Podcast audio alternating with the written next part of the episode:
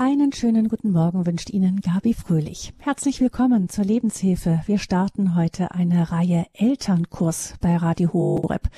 Denn in unserer unglaublich schnelllebigen Welt mit der Auflösung von Familienstrukturen und zahllosen Lebensentwürfen verlieren nicht nur unsere Kinder und Jugendlichen leicht die Orientierung, sondern zuallererst meistens die Eltern.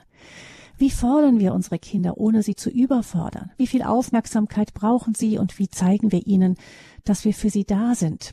Wie gehen Eltern gelassen mit Trotzphasen um? Und wo braucht es eine feste Hand? Wo braucht es Weite? All solchen Fragen sollen, alle solche Fragen sollen in dieser Reihe einen festen Rahmen bekommen. An den Beginn des Elternkurses stellen wir heute die ganz grundsätzliche Frage, welches sind überhaupt die Werte, die wir unseren Kindern vermitteln wollen? Und wie kann das noch funktionieren, wenn das Umfeld uns so wenig zuarbeitet oder sogar ganz andere Werte propagiert? Der Verein Wertevoll Wachsen hat sich genau diesen Fragestellungen verschrieben und unterstützt Eltern unter anderem durch eine systematische Buchreihe unter dem Titel Leben, Lieben, Lernen. Meine Gäste in der Lebenshilfe sind heute Gila Frank und Andrea Heck von Wertevoll wachsen. Wir sprechen mit Ihnen über die These Kinder brauchen Führung. Herzlich willkommen, Frau Frank, und herzlich willkommen, Frau Heck. Sie sind uns beide zugeschaltet aus Düsseldorf. Schön, dass Sie dabei sind. Ja, guten Morgen an alle. Wir bedanken uns sehr und freuen uns, dass wir dabei sein dürfen. Wir haben mit dieser heutigen Sendung besonders die jüngeren Kinder im Blick, also vor der Pubertät. Mit den älteren Kindern beschäftigen wir uns dann am 29. März unter dem Titel zu Werten erziehen Teil 2. Jugendliche brauchen Vorbilder. Frau Heck, ganz kurz ein paar Worte ähm, zu Ihnen. Sie sind verheiratet, leben in Düsseldorf, haben drei Kinder im Alter zwischen 18 und 22 und Frau Frank, ebenfalls aus der Gegend Düsseldorf, zwei erwachsene Kinder. Ähm, Sie gehören beide zur Laiengemeinschaft Regnum Christi. Und äh, Sie kümmern sich eben verantwortlich um den Verein Wertevoll wachsen. Frau Frank, wie kamen Sie da überhaupt zu, zu diesem Verein? Ja, im Grunde ist das ungefähr 2013, 2014 entstanden. Wir hatten also eine Gebetsgruppe, wo wir uns regelmäßig getroffen haben. Ähm, eigentlich alles Mütter aus verschiedenen Arbeitsfeldern. Frau Heck ist Juristin, ich bin Architektin oder manche auch einfach äh, Mutter, wo, was auch immer. Also verschiedene äh, Berufshintergründe, sage ich mal. Aber was uns eben eint, ist, dass wir Mütter sind und uns Sorgen gemacht haben. Und wir haben natürlich, Sie haben das schon wunderbar beschrieben, was alles die Probleme sind, der Zerfall Familien. Bei uns kam noch das Spezielle hinzu, dass wir ein bisschen Einblick in dieses Schulgeschehen hatten und sahen, dass mit dieser Sexualerziehung auch vieles, äh, sagen wir mal, auch sehr kontraproduktiv arbeitet, was also die Bindung in der Familie schon stört und Kinder also sehr verwirrt. Und ähm, ich bin dann durch Zufall auf diese Buchserie gestoßen durch eine Freundin, die in Ungarn sehr aktiv ist, Christiana von Habsburg. In Ungarn und Wien ist sie tätig. Und sie hatte die Autorin unserer Bücher im päpstlichen Rat für Familie kennengelernt. Die waren also beide auch in Rom tätig. Und unsere Autorin kommt aus Venezuela. Er hat aber einen amerikanisch-französischen Hintergrund und selber sieben Kinder. Sie ist ja also von 1940 ungefähr und ist jetzt äh, weit über, gut über 70, aber sie hat äh, durch ihre Kinder und durch ihre Tätigkeit als Präsidentin der Lateinamerikanischen Allianz für Familie einen unglaublichen Einblick und äh, eine unheimliche Kenntnis der Notwendigkeit, was man tun muss, um diese Gesellschaft, diesen gesellschaftlichen Störfaktoren und dieser unguten Entwicklung was entgegenzusetzen. Ja, und Christiana von Habsburg war so begeistert und sagte, ich habe da Comichefte gefunden und da ist ganz viel Gott drin, aber es steht nicht drin, aber es ist ist der Hintergrund. Also sie wollte damit sagen, das sind christliche Werte, die da vermittelt werden. Und wir haben sofort gesagt, ja, das bringen wir vielleicht nach Deutschland. Aber wir waren zum Glück so naiv. Wir dachten, das sind ein paar Hefte. Und das war eben eine ausgewogene Buchreihe von mittlerweile 13 Bänden. Damals waren es noch zwölf. Und äh, das ist wirklich eine gute Grundlage, auf der man was für Familien tun kann und auch für die gute Erziehung von Kindern. Wir haben alle gedacht, hätten wir das mal gehabt, das war eigentlich die Trieb Triebfeder für unser Tun. Und deswegen deswegen sind wir eigentlich begeistert und fast ein bisschen naiv eingestiegen, möchte ich heute sagen. Aber mhm. wir haben es nicht bereut. Mhm, außer den Büchern, was gibt es sonst noch ähm, von Ihrem Verein? Ja, also wir haben natürlich versucht, am Anfang das zu begleiten. Also wir haben, äh, ich muss dabei sagen, wir haben das selber ehrenamtlich übersetzt. Wir haben jetzt die Hälfte der Bücher übersetzt, haben aber immer eine professionelle christliche Lektorin auch gehabt, die also sieht, dass das im richtigen Rahmen bleibt und ähm, das war unsere Hauptarbeit. Aber wir haben nebenbei angefangen, Themenabende zu organisieren, ähm, indem wir, wo wir über bestimmte Themen gesprochen haben, zum Beispiel, was ist wertvolle Sexualpädagogik, welche Bücher kann man da anbieten, neben unseren Büchern, in denen das natürlich auch alles vorkommt, die eigentlich das ganze Leben von Kindern abhalten, abhandeln. Aber wir haben eben auch äh, über diese Vortragsabende oder wir werden eingeladen zu, zu Konferenzen, zum Beispiel Hedwig von Beverförder haben wir gesprochen, wo es auch um Sexualpädagogik geht, äh, wo wir unsere Bücher vorstellen und nehmen jetzt zum Beispiel teil im Herbst am Lebenshilfekongress, wo es auch um äh, Lebensschutz geht im weitesten Sinne von Geburt bis zum Ende. Und ähm, diese Themenabende, muss ich sagen, sind schwierig gewesen, weil die Eltern einfach keine Zeit mehr haben. Von daher kommt uns sogar Corona entgegen, weil wir heute solche Abende auch schon mal über Zoom anbieten und haben äh, da wirklich auch interessante Themen, zum Beispiel zur Digitalisierung, wo man sich zuschalten kann, wo auch Fachleute sprechen und wo wir in einem Team äh, mit guten äh, Lehrern auch in Köln unterwegs sind, mit denen wir sehr gut zusammenarbeiten. Wir haben also versuchen, Netzwerke zu finden, die also unsere äh, unser Denken und unsere Grundlagen unterstützen und die, sagen wir mal, in die gleiche Richtung arbeiten wie wir. Und das bieten wir Eltern an. Und von daher, wenn man auf unsere Homepage geht, sieht man immer, was es gibt. Und wenn man unseren Newsletter abonniert, wird man auch über, informiert über aktuelle äh, Inhalte, was angeboten wird. Hm. Ich würde sagen, dann steigen wir mal in ein Thema ein, das viele beschäftigt, nämlich das Thema Kinder brauchen Führung. Mir fällt, wenn ich ähm, diesen Satz ähm, höre eine Szene spontan sofort ein. Ich war einmal mit unseren ähm, Kindern auf dem Fußballplatz. Irgendeiner hat irgendein Spiel gehabt und der Jüngste, der war damals, glaube ich, so zwei, drei, der ähm, hatte sich einen Ball geschnappt und spielte auf dem Seitenfeld mit einem kleinen Mädchen, die ungefähr auch in seinem Alter war, so zwei, drei Jahre alt. Ähm, und es war eiskalt, es waren wirklich Minustemperaturen, es pfiff ein eisiger Wind. Die Kinder waren natürlich warm eingepackt und ich drehte mich irgendwann um und ähm, sah auf dem Feld, wo der Jüngste zugange war, dass eine Mütze lag und stellte fest, das kleine blonde Mädchen hatte sich die runtergezogen. Ich wollte der nicht zu nahe treten, habe die Mütze genommen, bin zu ihrem Vater gegangen, der ungefähr ein zwei Meter Schrank war, also wirklich ähm, das Kind, ich weiß nicht, die fünffache Größe hatte von seiner Tochter. Und ähm, der ähm, habe ihm die Mütze gegeben und hat ihm, hab ihm gesagt, bitte, ähm, ihr, ich, mir scheint, ihre Tochter hat die Mütze ausgezogen. Und ähm, ich werde diese Antwort dieses Vaters und vor allem seinen hilflosen Blick dabei kaum ver vergessen. Ähm, er nahm die Mütze in die Hand und sagte so ein bisschen entschuldigend mit Schulterzucken, ich habe sie ihr schon zweimal wieder aufgesetzt, aber sie zieht sie mal aus, was will man da machen? Ähm, also für mich war das wie ein Bild der Kapitulation ähm, der Eltern vor dem Willen eines zwei-, dreijährigen Kindes. Ähm, beobachten Sie das auch bei Ihrer Arbeit, dass da so was ist, wie es fast eine Resignation der Eltern, die das Gefühl haben, das Kind hat im Grunde das Kommando übernommen? Ja, tatsächlich äh, beobachten wir das äh, zunehmend. Und das ist ja auch, das muss man sagen, für Eltern schwierig. Ähm, sich äh, durchzusetzen oder zu lernen, wie wichtig es ist, in Situationen sich durchzusetzen. Es gibt ja einen ein, ein, ein Superspruch, ähm, ja, Erziehung ist Beispiel und Liebe, sonst nichts.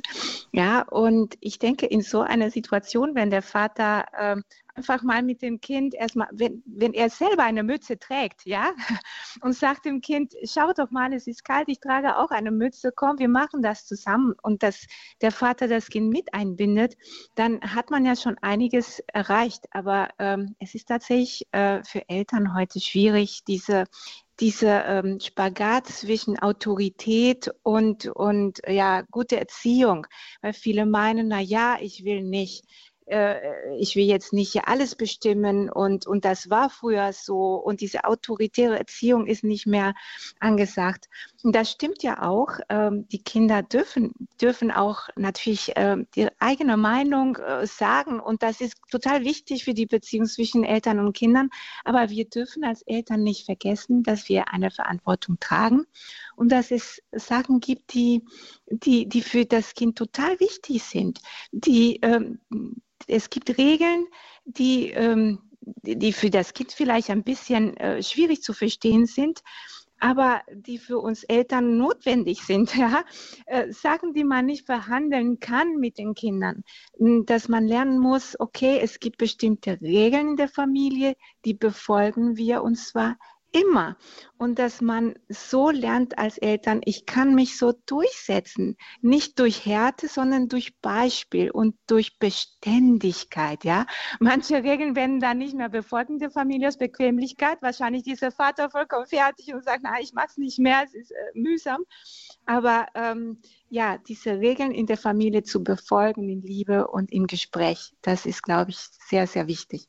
Ja, da, das möchte ich gerne noch was zu sagen. Es ist ganz schön, das Beispiel, was Sie bringen. Ich finde es interessant, dass Sie so darauf äh, fokussieren, dass der Vater so groß ist und, äh, sagen wir mal, körperlich so viel darstellt. Ich meine, es ist natürlich auch ganz schön, dass er das nicht über seine körperliche Größe macht. Das ist ja genau das, was Frau Heck sagt, was wir auch äh, eigentlich heute nicht mehr anwenden wollen. Das wäre ja furchtbar. Wir haben äh, eigentlich neu entdeckt äh, von Johannes Paul II. Äh, eine, ein apostolisches Schreiben, Mulieres Dignitatem, über die Würde und Berufung der Frau. Da sagt er sehr schön, die Erziehung ist die geistliche Dimension der Elternschaft. Und das ist natürlich das, was wir brauchen. Und natürlich, der Vater wirkt hilflos und ähm, äh, es ist auch nicht verhandelbar, ob ein Kind bei dem Wetter eine Mütze anzieht oder nicht. Aber wenn wir genau hinschauen, wir wissen nicht, was dem Ganzen vorausgegangen ist. Ein Kind ist in dem Alter natürlich auch dabei, seinen Willen zu finden und äh, hat seine Emotionen noch nicht so im Griff, dass es also ähm, damit umgehen kann, was Eltern von ihm wollen. Und ähm, die Frau äh, Schmidt, Elisabeth Schmidt, die viel über Bindung spricht und ich glaube bei Ihnen auch schon mal in der Sendung war, die spricht in dem Fall auch nicht von einer Trotzreaktion, sondern eher von dem Begriff Gegenwille, den äh, Gordon Neufeld, der kanadische Entwicklungspsychologe, ähm, entwickelt hat. Und er sagt, es ist zum Teil natürlich auch eine Verteidigungsreaktion gegen eine, eine stark empfundene Kontrolle, Kontrolle oder Druck. Vielleicht war auch vorher die Situation so, dass die Mutter, dass das Kind gemerkt hat, das ist ein besonderes Ding bei den Eltern und ähm, dass es da schon viel Streit drüber gegeben hat. Und das, die Mütze ziehst du aber auf. Und äh, da wäre vielleicht auch ganz geschickt, wenn man im Vorfeld dann das Kind natürlich nicht entscheiden lässt, dass es eine Mütze anzieht, aber vielleicht welche Mütze, dass man versucht, so ein bisschen den Ball flach zu halten und den Stress zu nehmen aus der Situation. Das ist jetzt mal so praktisch der Gedanke. Und ähm, dann kommt ja auch hinzu, dass im, gerade im Alter von drei Jahren fängt das Kind an, seine Individuation auszubauen. Das ist also, ich will und ich kann das. Und mh, mm, es könnte natürlich auch dahinter stecken, dass es die Mütze furchtbar findet und vielleicht an, was, aber da wäre eben auch hilfreich, dass man da die Luft rausnimmt und das vielleicht ein bisschen entspannt macht und vielleicht auch das zu Hause klärt und sagt, wir können nur rausgehen, wenn du auch draußen die Mütze anlässt. Also da muss man vielleicht auch als Eltern Entspannung äh, bewahren und ein bisschen Geduld, weil das ist einfach die ersten fünf Jahre schwierig und das Kind hat noch nicht die, äh, ich sag mal, die Werkzeuge wie wir in der Hand, um seine Gefühle im Griff zu halten und ähm, probiert das dann vielleicht auch aus, wie es gerade mit dem Vater dann, wie weit es gehen kann. Ja, das möchte ich. Also ich höre daraus, es geht nicht ähm, um ein Zurück zu den guten alten Zeiten mit der autoritären Erziehung. Ähm, das hört man bei Ihnen ja ganz deutlich raus, sondern es geht schon darum, dass wir wissen heute mehr über die Entwicklung von Kindern, wir wissen über die Phasen und dem Kind sein Trotz zunächst erstmal nicht vorzuwerfen, sondern man weiß, das ist in der Entwicklungsphase normal. Genau. Aber dann müssen Eltern natürlich einen Weg finden, wobei mir schon auffällt, dass es Familien gibt, wo die Kinder überhaupt nicht auf die Idee kämen, sowas ja. ähm, so grundsätzlich in Frage zu stellen. Und bei anderen habe ich den Eindruck, ähm, dass es ununterbrochen in Frage gestellt wird, was die Eltern ähm, vorgeben. Woran könnte das liegen? Ich glaube, man muss als Eltern wissen, also wir, wir, Eltern müssten eigentlich wissen, wo wir hinwollen. Wir müssen uns unserer Autorität bewusst sein. Äh, heute ist es ja so, dass Eltern ähm, manchmal sich äh, aus meiner Sicht zu sehr auf die Stufe von ihren Kindern stellen, sich zu Freunden machen.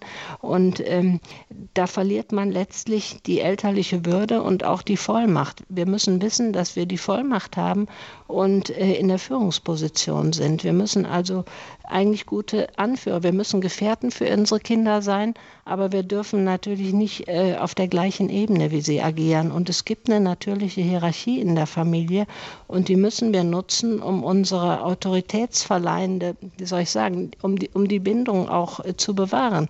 Wir, äh, die Kinder sind ja selber noch unsicher und binden sich an uns und binden sich auch gerne an uns, aber die müssen auch wissen, da ist jemand, der weiß, wo es lang geht. Und das ist ganz wichtig. Und wenn und Eltern sind vielleicht manche auch selber aus einer Generation, die, ähm, sagen wir mal, die Auto, dieses Vorgeben von Dingen überhaupt nicht mehr gelernt hat. Nee, das, ich würde sagen, die 68er Generation hat ja auch mit ihrer anti-autoritären Erziehung, wie man so sagte, der viel bewirkt, was heute vielleicht die Generation der Großeltern sind. Und die Folgen dieser falschen Entwicklung haben wir heute einfach noch zu spüren. Und da müssen wir Eltern wieder bestärken, dass sie ihre Autorität und Vollmacht auch wieder nutzen und ergreifen. Ich glaube, ähm, wenn ich da ganz kurz äh, etwas dazu sagen kann, äh, was ich auch beobachte, ist, dass ähm, viele Familien ihre Kinder relativ früh abgeben. Ja, die werden früh in den Kitas gebracht oder die sind in der Ganztagsschule. Und so fühlen sich die Eltern manchmal okay, die lernen alles in den Schulen, dass sie oft die Verantwortung quasi abgeben und sagen, na ja, das sind ja geschulte Personen, da sind Pädagogen am Werk, ähm, die können das vielleicht besser als wir. Und ähm, deshalb betone ich nochmal, was Frau Frank eben sagte, dass die Eltern eine geistige Führung und eine Verantwortung für ihre Kinder haben, die, die ein Lehrer oder ein Erzieher nicht hat oder nur bedingt geben kann. Ich glaube, das ist ganz wichtig und das ähm, ja, das verlieren die Eltern nach und nach, wenn sie die Kinder halt am Tag nicht haben. Ja, um ein Kind richtig führen zu können, braucht man nun mal Zeit. Ähm, und im Moment äh, hapert es da, ja, weil die Kinder so oft so lange ähm, nicht zu Hause sind. Hm. Mir fällt auch beim dem, was Sie gesagt haben, ein, dass ich mal, ich habe mal einen Artikel gelesen in irgendeiner, ich weiß gar nicht, war das äh, die Zeit oder ähm, Berliner Zeitung oder irgendwie sowas. Da hat jemand, das fand ich sehr spannend, der hat ähm, beschrieben, ähm, dass sein Vater ähm, also der war jetzt mittlerweile erwachsen und hat selber Kinder gehabt und er beschrieb, dass sein Vater immer, ähm, wenn er ähm, zum Beispiel als, als Jugendlicher rebelliert hatte oder in die Disco ging, dann wollte sein Vater mitkommen und auch mit in die Disco gehen und er hat das überhaupt nicht gut gefunden. Er hat gesagt, äh, und er sagte, er kam, das fand ich spannend von jemandem, der eben so die andere Seite erlebt hat, der sagte, ähm, ich habe überhaupt niemanden gehabt, an dem ich mich reiben konnte, von dem ich mich abgrenzen konnte. Sobald ich irgendetwas cool fand, fand mein Vater das auch cool. Und das fand er als Erwachsener im Rückblick überhaupt nicht positiv. Das hat ihn sogar eher äh, genervt. Also das können wir vielleicht uns auch vor Augen halten, dass wir manchmal versuchen, irgendwie vielleicht dem Kind, ähm, indem wir signalisieren, ja, ich finde äh, das auch interessant, was du interessant findest und so, vielleicht ist es gar nicht das, was Kinder wirklich wollen. Ja, damit äh, gibt der Vater ja auch genuin seine Erziehungsverantwortung ab. Es ist ja naturgemäß, dass ein 14-Jähriger oder ein 17-Jähriger, dass der viele Dinge anders sieht als jemand, der eine reife, erwachsene Persönlichkeit ist. Und das spüren Kinder natürlich intuitiv wissen die ja auch um ihre Unvollkommenheit und sie sind ja Suchende. Die haben natürlich auch den Gegenwillen-Aspekt, äh, dass sie sagen, was mein Vater sagt, ist doof. Aber äh, ich habe oft festgestellt, dass ich dachte, meine Erziehung ist vergeblich und was du sagst, das interessiert die gar nicht. Aber jetzt, wo sie junge Erwachsene sind, Mitte 20, merke ich, dass die Belohnung durchaus kommt und dass sie, und auch von mir selber weiß ich, dass man vieles letztlich doch annimmt, was die Eltern sagen. Und wir müssen einfach im Auge behalten, was unsere Aufgabe Aufgabe ist. Und es ist nicht unsere Aufgabe, uns äh, auf die gleichaltrige Ebene zu stellen. Im Gegenteil, ich weiß das noch von Vorträgen von Frau Schmidt, dass sie sagt, dass der Gordon Neufeld, wenn er merkte, dass die Bindung die, äh, der Jugendlichen, dass die gleichaltrigen Bindung stärker war als die Bindung an die Eltern, dass er so seine Kinder rausgenommen hat aus der Clique und hat gesagt, so, ich fahre jetzt mal mit dir eine Woche irgendwo ganz alleine hin. Und sagt er, danach waren die Probleme wieder in Ordnung. Wir müssen einfach aktiv uns unserer Rolle und auch unserer Aufgabe bewusst werden. Und da muss man Eltern, glaube ich, behelfen und auch zur Seite stehen und das wieder betonen. Sie sagten auch, dass die Kinder sehr früh oft abgegeben werden. Mein Eindruck ist, dass man sich als Eltern vielleicht überhaupt gar nicht mehr so richtig die Frage stellt, wo wollen wir überhaupt hin? Was sind überhaupt meine Werte, die ich vermitteln möchte? Man ersetzt sozusagen die Richtung durch Professionalität, die eigentlich ja nur, da geht es ja nur drum, ähm, ja, was wird meinen Kindern beigebracht? Aber, aber oft ist es ja in vielen Fällen so, dass man im Grunde heute glaubt, die Professionalität könnte die Richtung ersetzen, irgendwie so. Ja, ich, ich denke tatsächlich, wir brauchen eine neue Selbstbewusstsein, wie wichtig es ist, Eltern zu sein, ja. Und nicht Freunde unserer Kinder, sondern Eltern. Eltern, die, die auch in der Lage sind, Regeln zu stellen und sie durchzusetzen. Und das ist natürlich Arbeit ähm, dass äh, keiner hat gesagt, Erziehung ist, ist leicht, ja. Das äh, bedeutet sehr viel ähm, seitens der Eltern, aber ich, ich plädiere immer wieder auf diese Wichtigkeit der Bindung und auch ähm, an, an Eltern, die uns jetzt gerade hören oder Großeltern.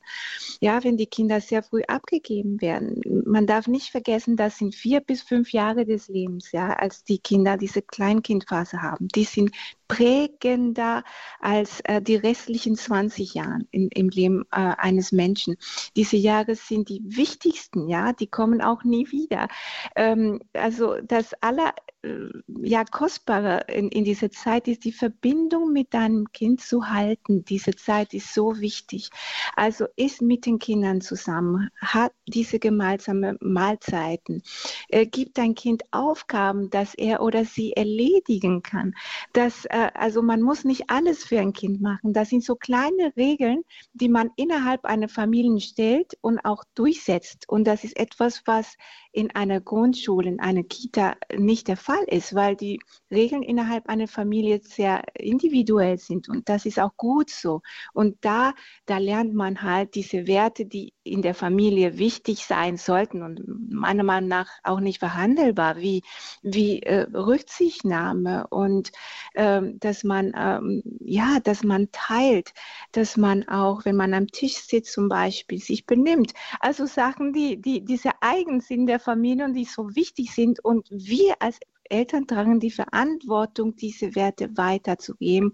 Und wenn die Eltern das nicht können, ähm, dann auch bitte die Großeltern, die eine großartige Rolle spielen. Und ohne die Großeltern, ja, äh, wäre vieles in dieser Gesellschaft nicht möglich.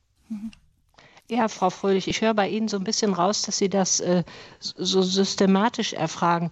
Also wir sehen ja bei der Herzensbildung, wir wollen ja, dass unser Kind ein reifer Mensch wird, dass er äh, fürsorglich wird, sozialfähig und aber auch eine eigene Stabilität hat. Und wir sagen immer gerne, ähm, wir bieten eine ganzheitliche Bildung, die die Kinder in ihrer körperlichen, seelischen und geistigen Dimension wertschätzt. Was, glaube ich, klar ist, das ist, braucht man nicht viel darüber zu reden. Die körperliche Dimension Fürsorge und Stillung der Grundbedürfnisse, das ist unsere Aufgabe als Eltern, was wir ihnen körperlich mitgeben müssen, was auch bei vielen schon nicht gegeben ist. Aber die seelische Dimension ist ganz wichtig, natürlich diese, äh, diese Wärme, die ein Zuhause gibt, was wir als Eltern sehr schön schenken können. Eine und zwar der Begriff Geborgenheit, finde ich, ist da ganz wichtig. Das, was Kinder nämlich in diesen ersten drei Jahren besonders stark erfahren und was also emotional in diesen ersten Jahren so wichtig ist, diese bedingungslose Liebe, was eben auch die Erziehung von der Kita unterscheidet, dass sie wissen bei den Eltern, egal wie ich bin, wie schlecht ich auch bin oder was ich für Probleme habe, ich bin immer geliebt. Ich habe also ein wärmendes Zuhause, wo ich geborgen bin. Und in der geistigen Dimension, und da finde ich, können die Großeltern auch viel tun, die Vermittlung Veränderung von Werten auch in unserer Kultur, was ja heute eigentlich grundsätzlich äh, in Frage gestellt wird. Wir versuchen ja auch Geschichte zu vergessen. Ich glaube, dass Kultur und Traditionen auch eine große Bedeutung haben. Ich will das gar nicht an der Nation festmachen, sondern an dem persönlichen Erleben und an der kulturellen Prägung einer Familie. Das gilt also für eine Einwanderungsfamilie genauso wie für uns. Und äh, ich finde zum Beispiel die Kultur des Essens ist, ist ja ganz wichtig und gehört dazu. Und letztlich ist eben auch die geistige Dimension, äh, woran glaube ich? Glaube ich nur an meine menschlichen Fähigkeiten oder habe ich, äh, wird in meiner Familie, das muss gar nicht ausgesprochen werden, aber wissen wir, dass wir einem liebenden Gott uns äh, von einem lieben Gott geschaffen sind. Und diese Dinge, die können sowohl Eltern als auch Großeltern sehr gut vermitteln, dass ein Kind äh, auch ein Geist nicht nur dieses äh, Zuhause hat im sprichwörtlichen Sinn, sondern auch ein geistiges Zuhause findet.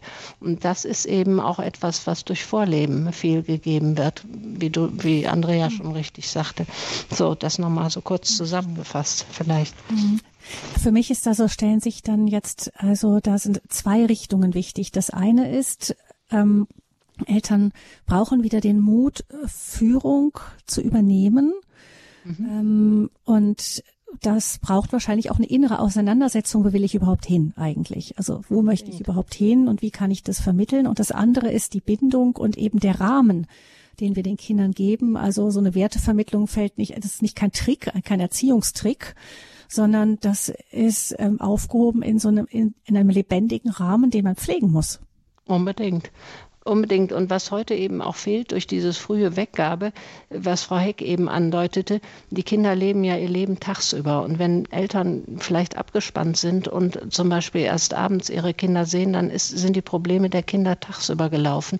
Und ähm, wenn wir erste Bindungsperson sein wollen, müssen wir mit den Kindern im Gespräch bleiben. Und deswegen das empfehlen wir unsere Bücher zum Beispiel, obwohl wir auch versuchen, in die Schulen zu kommen, noch viel mehr im Privaten, dass man abends sich mal hinsetzt mit seinem seinem Kind vielleicht ein Kapitel liest und einfach, dass das Kind sagen kann, ja, die Situation hatte ich auch, weil die ganzen Situationen, die im Leben eines Kindes vorkommen, sind da beschrieben. Und das Wichtigste ist, dass wir äh, mit unseren Kindern diese vertrauensvolle Basis haben, dass wir also sozusagen immer mit dem Ohr dran sind und wissen, was läuft und was bewegt die gerade. Und ähm, ja, wenn wir das haben, dann haben wir eigentlich schon viel getan. Und das ist eben im Nebeneffekt, ist es die Zeit, die wir unseren Kindern damit wiedergeben. Und ähm, das, wenn man es nicht tut, da zahlt man leider später für. Dann gibt es oft, wenn die Kinder groß werden, solche äh, wirklich schweren Konflikte, wo Eltern auch manchmal verzweifeln dran. Und was man ihnen früh mitgibt, das zahlt sich letztlich später aus. Ich denke auch, wenn ich da ja? was noch kurz dazu sagen kann, ähm, durch, durch äh, ja, Tätigkeiten auch in anderen äh, Verbände und Organisationen merke ich, dass ähm, ja, dass, dass viele Eltern sich sehr wünschen, natürlich, dass, dass den Kind oder die Kinder den Bildungsweg möglichst reibungslos bestreiten, dass sie ein gelungenes und ein zufriedenes, zufriedenes Leben haben.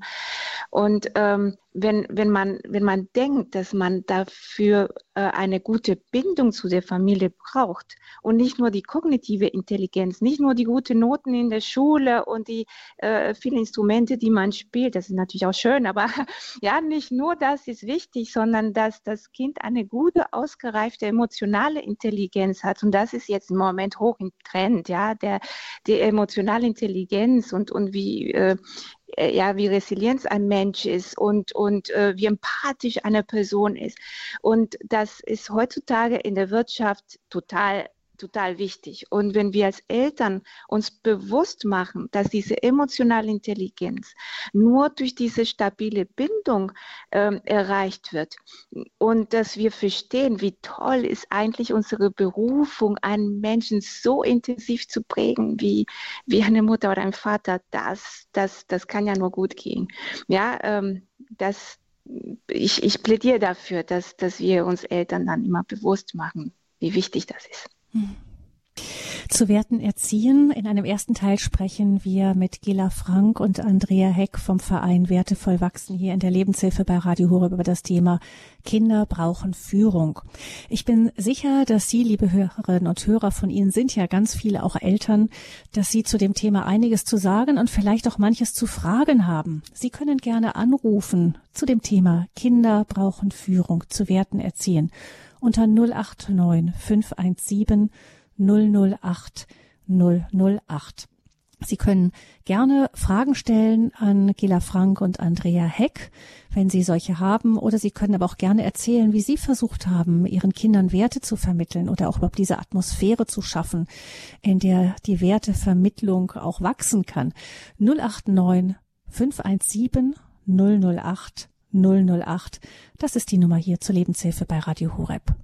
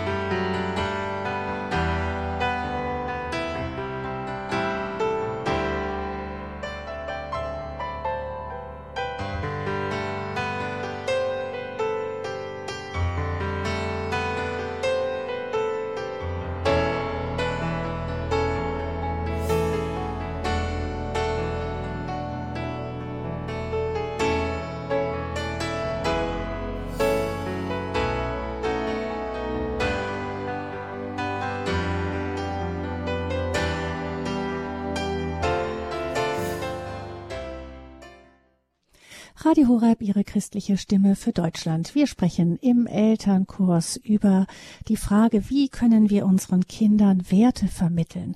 Im Teil 1 sprechen wir mit Gela Frank und Andrea Heck heute über das Thema Kinder brauchen Führung. Die beiden äh, führen den Verein Wertevoll wachsen, der es sich zur Aufgabe gemacht hat, eben die Vermittlung der christlichen Werte für Familien wieder zu stärken.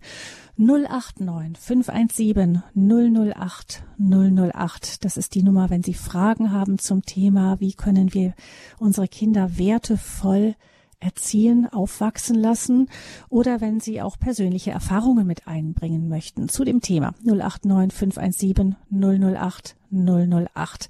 Eine Hörerin meldet sich anonym aus dem Raum Regensburg. Guten Morgen. Guten Morgen. So, ich versuche kurz, aber wenn es glaubt, so, ich habe, äh, wie gesagt, hinter mir 48 Jahre Kindergarten und Vollzeit. Ich habe eine große Familie, acht Enkel jetzt. Aber es geht um das, als ich habe gearbeitet, äh, wie sagt man, von früh bis abend, sechs und sieben Tage in der Woche. Meine Kinder, meine eigenen Kinder, kannte ich nicht so versorgen. Die waren wieder woanders. Und dann jetzt bin ich so weit, dass die Enkel, meine Enkel auch, die Eltern, müssen auch arbeiten, arbeiten, dass sie durchkommen. Mhm. Und deswegen merke ich, als die Kinder sind, wie gesagt, nicht so von Eltern mehr geben was, weil die tun das äh, aufnehmen anderes und dann geht oft schief und nicht so, weil und deswegen ist da ein großes Problem, wenn man arbeitet Vollzeit, als man durchkommt. Die Kinder vermissen das und wie heißt es, man kann nicht so viel geben mhm. Den Kindern, weil meine Kinder, meine Mädchen haben gesagt, Mama, der, dein Beruf ist gut, aber wir nehmen den nicht, weil wir haben unsere Mama, wie sagt man, war für andere, für uns fast nie da. Mhm. Das wollte ich jetzt bloß so sagen. Und wenn die Eltern beschäftigt sind, das ist sehr schwer. als sie noch mehr kennen den Kinder vermitteln, weil die tun saugen von anderen. Verstehen Sie, was ich meine? Die sind mhm. neugierig, die nehmen das und dann anderen ja, glauben so oft mehr als die eigenen Eltern. Das wollte ich. Das ist vielleicht wichtig, nochmal zu sagen, dass wir auch hier unterstreichen, nicht immer haben alle die Wahl, wie viel sie arbeiten und wie viel nicht. Das müssen wir hier vielleicht auch nochmal ganz klar sagen, dass das jetzt kein Vorwurf sein darf, wenn die ähm, Eltern die Kinder abgeben. Man muss natürlich von Situation zu Situation genau hinschauen, aber sie bestätigen ja, dass das wirklich auch eben ja ein, ein inneres Zerreißen ist für manche Eltern, die dann ihre Kinder abgeben, weil sie nicht anders können, es beruflich nicht anders hinkriegen. Meine Frage an Sie wäre noch, ähm, wie können Sie denn jetzt als Großmutter für die Kinder da sein oder sind die jetzt weit weg alle? Nein, nein, ich war, ich war immer für meine Enkel, so wie es geht, da, da aber nicht alle sind bei mir da, woanders zerstreut. Und so, na, die Zeit ist anders jetzt. Ich sage, es ist viel mehr positiv und alles.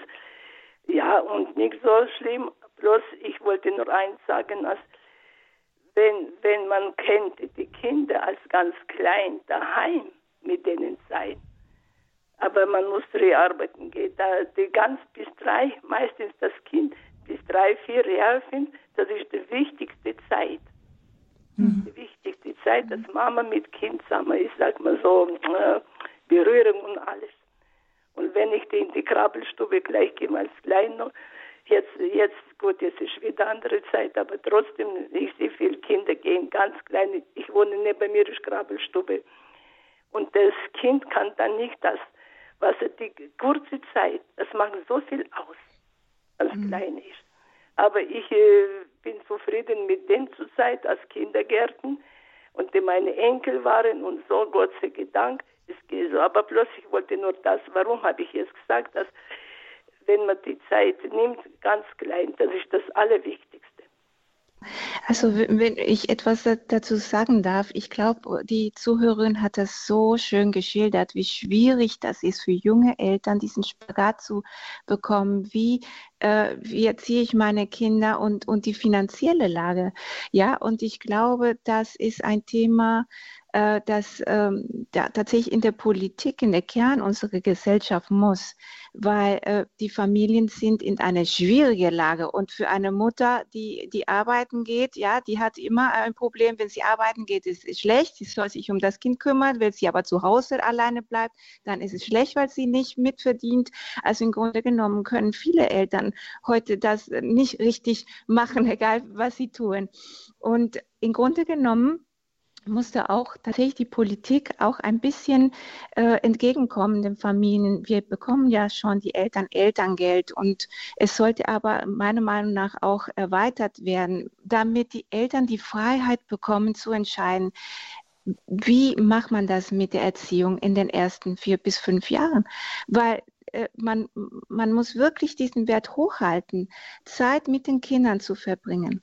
Ähm, und ähm, wenn ich äh, eine Nachbarin anschaue, die hat sich ja einen Hund äh, ja, nach Hause gebracht, dann wird überlegt und es wird auf alles verzichtet. Hauptsache, dass der, der Hund geht's gut. Ähm, warum machen wir das manchmal mit unseren Haustieren und, und die Kinder äh, schicken wir dann mal äh, ganz schnell äh, und ganz früh in der Kita.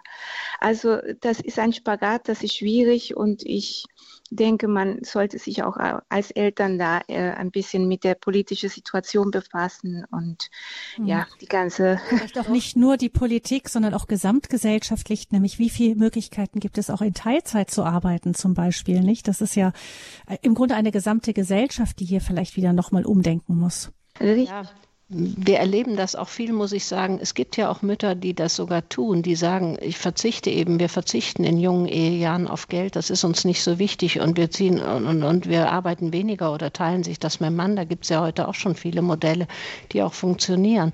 Aber es ist sehr schwer für diese Mütter, die sagen, wir finden überhaupt keinen mehr, der mit unseren Kindern spielt. Die Kinder sind den ganzen Tag weg und äh, ja. die suchen, die sind dankbar, wenn die dann andere Mütter finden, die das genauso sehen. Es hat auch was mit der Einstellung gesellschaftlich zu tun, genau wie Sie sagen, dass einer sagt, wieso, wieso bist du denn zu Hause? Dass Erziehung als solche gar nicht mehr als wertvoll angesehen wird.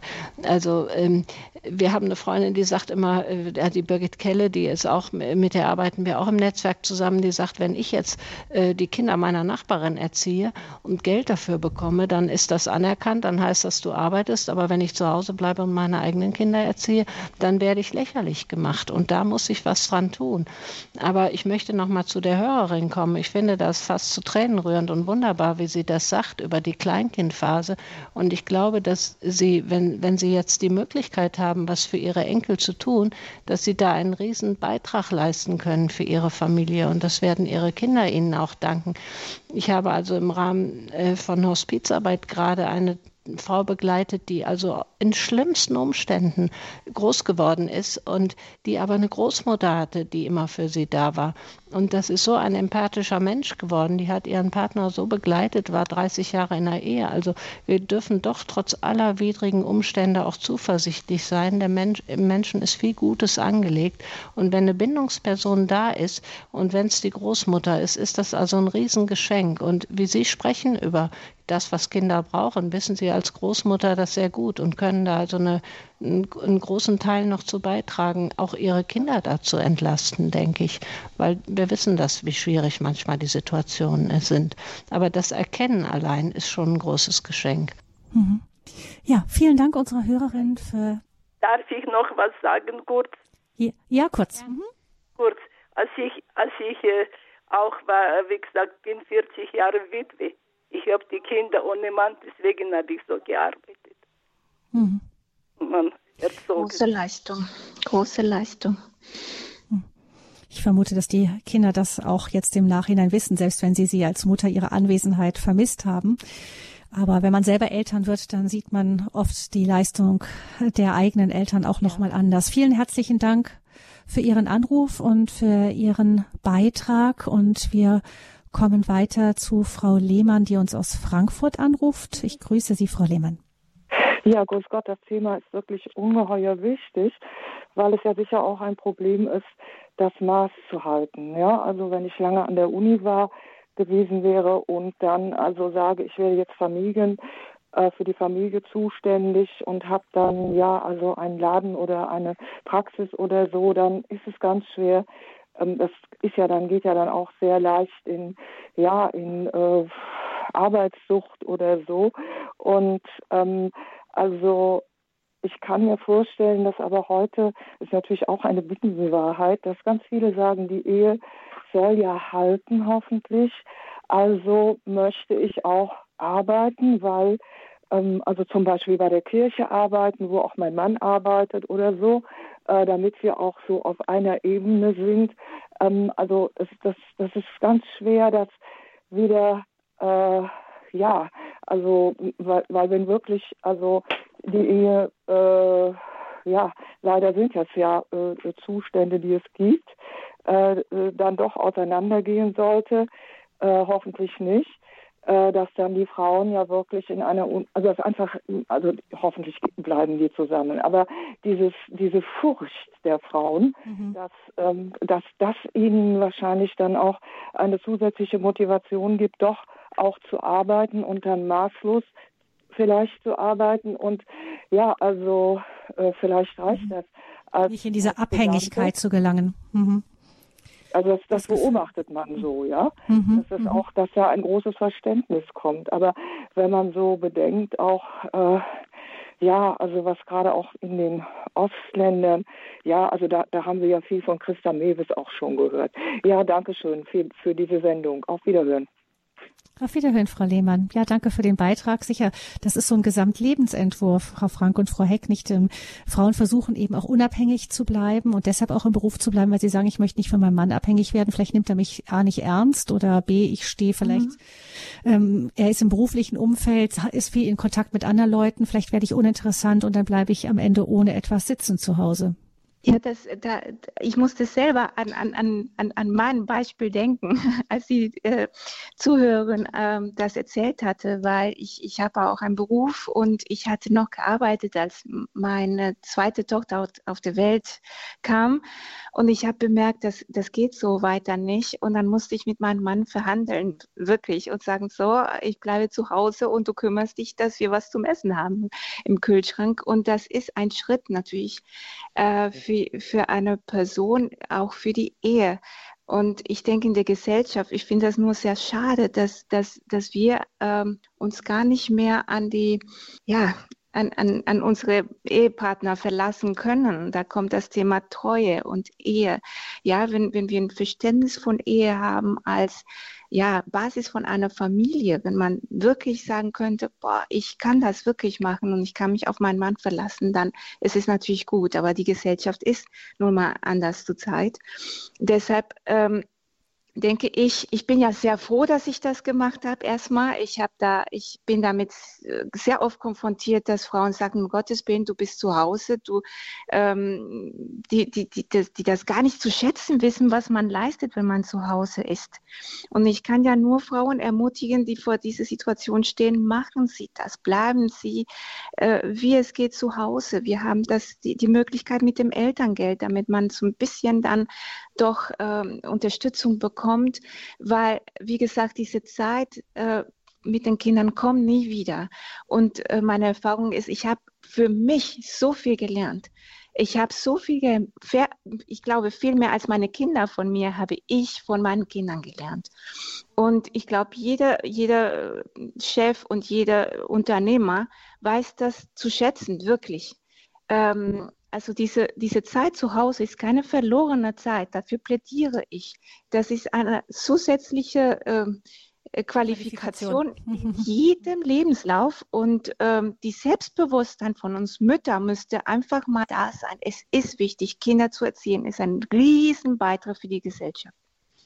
Ja, aber es Vielleicht ist eben auch. Ist, Ganz ja, wenn ich das noch kurz sagen darf, es müssen einfach auch die politischen Bedingungen müssten so geändert werden, dass Eltern auch wieder oder Mütter mehr Möglichkeiten haben, wieder einzusteigen.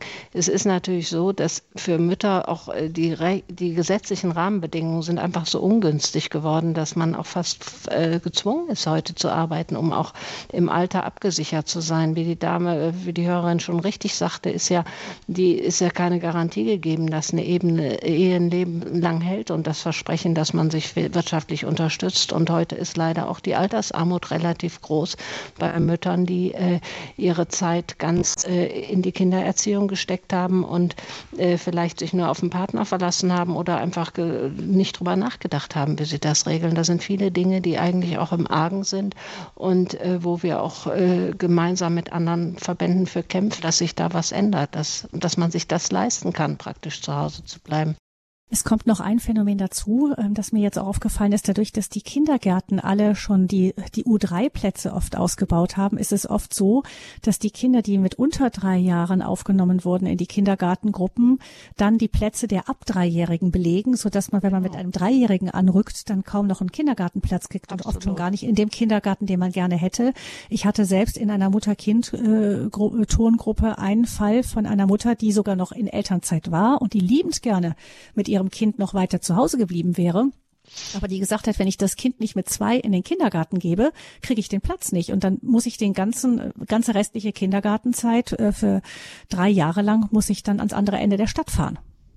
Ja, das ist so, dass auch der Staat natürlich immer mehr Zugriff auf die Kinder hat und sagen wir mal auch ein Interesse daran hat und dass der eigentlich da nicht unbedingt mit den Interessen der Eltern in einem Boot sitzt und äh, was ich und ja, der macht sich sozusagen zum geheimen Miterzieher und da muss man fast drum kämpfen, dass man als Eltern die erste Bindungsperson bleibt und äh, da, da müsste eigentlich das Bewusstsein insgesamt sich wieder ändern und es ist gut, wenn Eltern das erkennen. Hm. Wir wünschenswert, dass auch die kirchlichen Kindergärten und Schulen ähm, da mit den Eltern an einem Strang ziehen würden, was leider auch nicht immer der Fall ist. Ich möchte jetzt eine weitere Hörerin mit hineinnehmen, die sich ebenfalls ähm, anonym meldet aus der Gegend ähm, ähm, nördlich, nordöstlich von Köln. Hallo? Ja, guten Morgen. Ich möchte sagen, dass ich ähm, in einer Großfamilie groß geworden bin. Meine Eltern hatten einen Bauernhof. Aber mein Opa der wollte nicht, dass meine Mutter mit uns Kindern spielt. Also sie sollte, sollte arbeiten, zu Hause arbeiten natürlich, aber ähm, sie sollte nicht die Zeit mit, mit uns Kindern äh, verbringen. Also das fand ich sehr schade. Ja, das wollte ich sagen.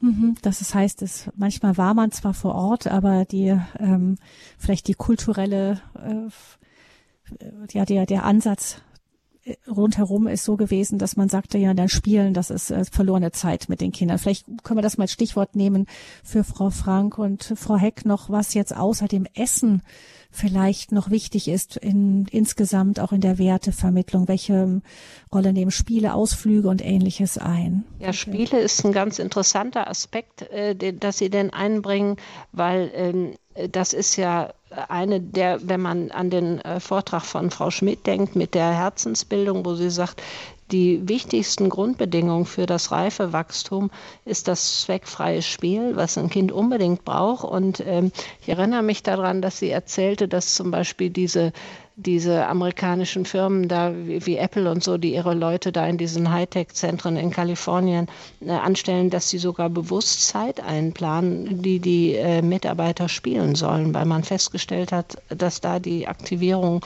von ähm, ja von neuronalen Zellen eigentlich besonders gefördert wird, also von Hirnwachstum vereinfacht gesprochen. Und was äh, auch wichtig ist, äh, denke ich, das ist hat jetzt nicht das, was Sie jetzt hören wollen mit den Ausflügen, aber ist zum Beispiel auch Ruhe zu Hause. Das ist jetzt äh, nicht das, was die Hörerin sagt, die hat, ja, ich denke mal, wenn sie auf dem Bauernhof groß geworden ist, äh, hat sie nicht die Bedingungen wie heute, die Kinder, die in die Schule gehen, die also einen anstrengenden Tag haben. Aber die brauchen auch, äh, wenn sie heute zum Beispiel viel außer Haus sind, die Ruhe, dass sie zu Hause mal tun können, was sie wollen. Also auch wieder letztlich dieses zweckfreie Spiel, um zu, das zu verarbeiten. Und ähm, sie sagt Tränen, dass man also auch erlaubt, dass die Kinder negative Gefühle haben, das auch zulässt, dass sie lernen, damit umzugehen. Und ähm, wenn, wenn Sie sagen, Frau Fröhlich, was kann man noch mit Kindern machen? Also bei uns zum Beispiel, wir haben immer viel gekocht zusammen. Meine Kinder kochen heute als Erwachsene gern. Wenn sie nach Hause kommen, dann ist das auch bestimmend bei uns, was machen wir zusammen, was essen wir und wer macht was. Also ich glaube, man muss einfach, wenn man für die Kinder da sein will, gemeinsame Dinge zu finden, Dinge finden. Und was die Hörerin sagt von ihrem äh, Großvater, das ist natürlich traurig. Ich glaube, dass das ein bisschen, einmal ist es auf dem Bauernhof natürlich so, dass jede, äh, jeder aus der Familie, der da wohnt, der wird als Kraft auch mitgebraucht, was ja auch für Kinder andererseits schön ist, wenn sie Aufgaben erfüllen können, meinetwegen sich um die Hühner kümmern oder was. Aber diese Generation war auch manchmal wie soll ich sagen, sehr hartherzig. Die konnten gar nicht weich sein.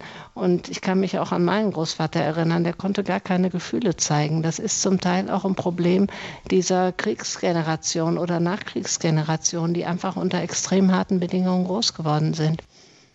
Hm. Ja, ich, ich würde noch dazu sagen, wie, das ist so wichtig, dass wir verstehen, dass wir als Eltern auch tatsächlich eine, eine Befähigung dazu brauchen, weil, weil viele haben das nicht so gelernt von unseren Eltern. Also meine Mutter selber hat nicht so wirklich viel mit mir gespielt, ähm, aber sie hat mit mir tatsächlich ab und zu gelernt.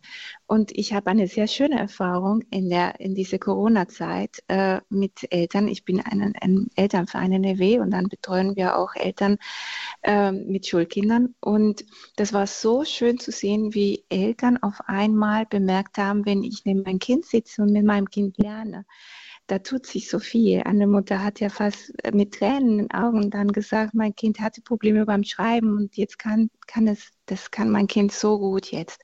Also die, allein, weil das Kind sich ermutigt fühlte oder sich ja äh, gestärkt fühlte, weil es die Mutter neben ihm saß.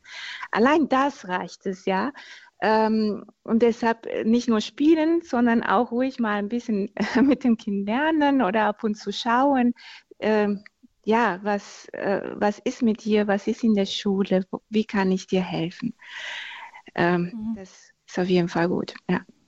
Was für mich noch eine Frage ist, ist, wenn man ähm, als Eltern sieht man sich ja oft mit einem scharfen Gegenwind konfrontiert, wenn man bestimmte Entwicklungen nicht unbedingt mitmachen möchte. Das Thema Medien kennen wahrscheinlich alle Eltern inzwischen. Es ist ein wirklich leidiges Thema. Wie viel dürfen andere? Und dann stehen die Lieben immer da und sagen, ja, der, der darf aber auch so und so lange. Oder ähm, es ist einfach in anderen Familien sehr viel üblicher, dass da einfach viel mehr vor Medien Zeit verbracht wird.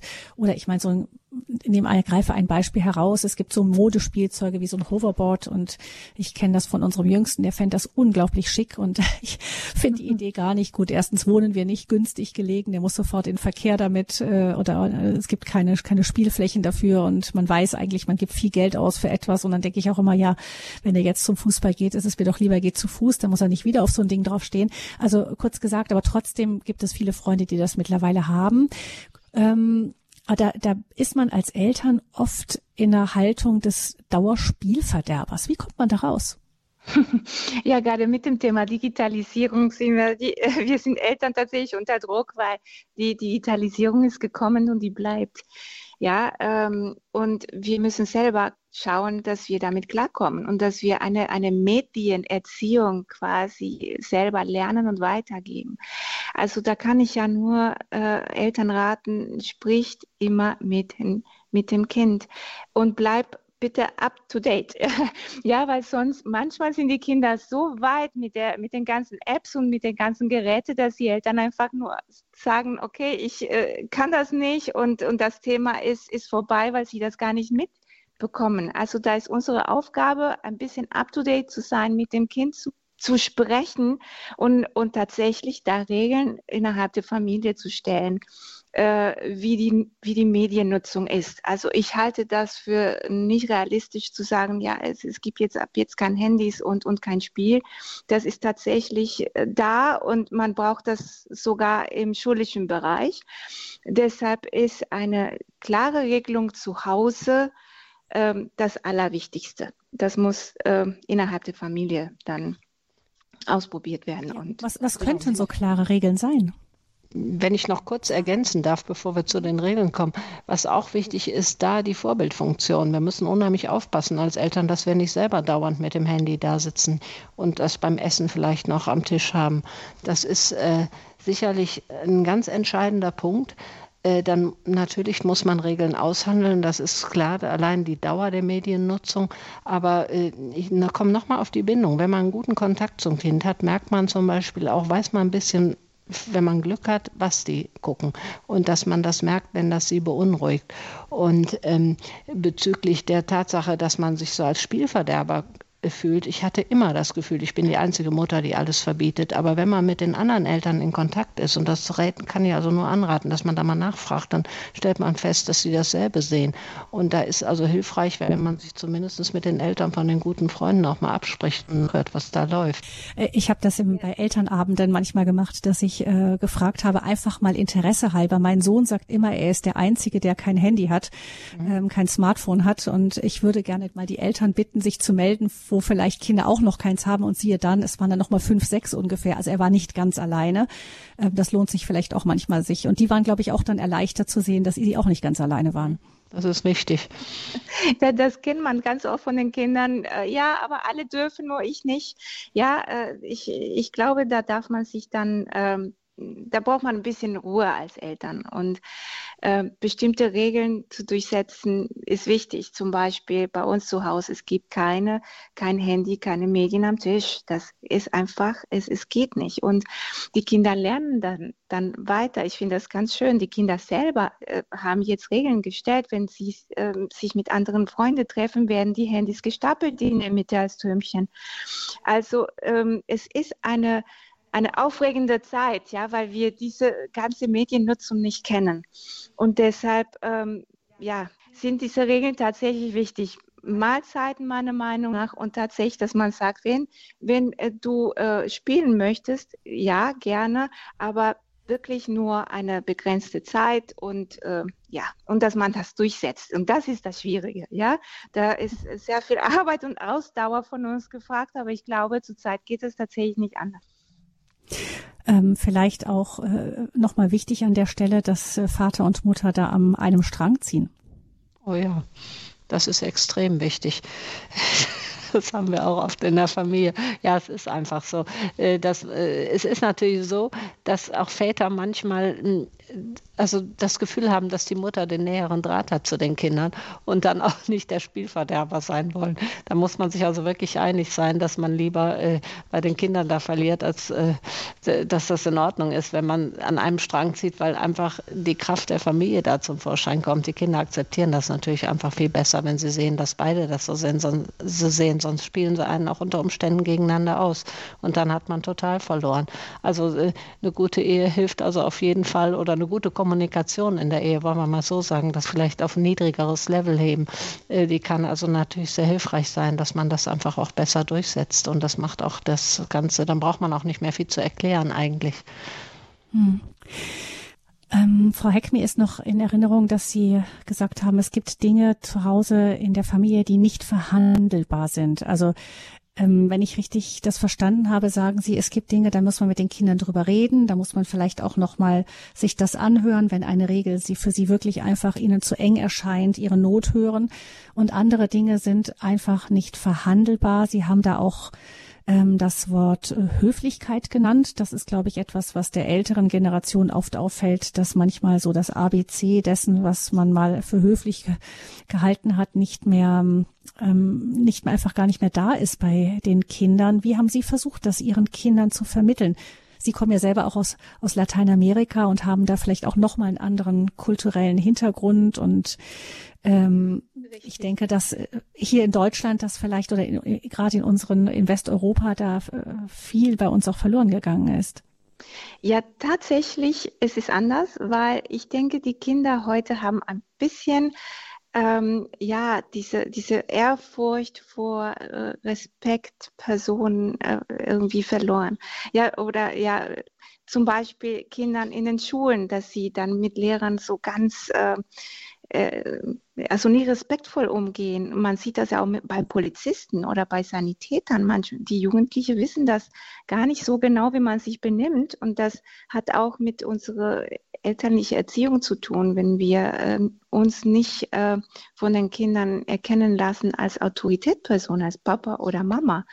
Ähm, und deshalb, äh, es ist für mich tatsächlich nicht verhandelbar, dass Kinder lernen, ähm, dass es äh, zum Beispiel bei Opa und Oma, dass sie sich benehmen sollen, dass sie grüßen sollen, ja, dass sie Hallo sagen, dass sie sich bedanken. Also ganz kleine Sachen, die man im Alltag lernt, wenn man in der Familie ist, ja, dass man, ähm, dass man ähm, ja einfach Regeln folgt.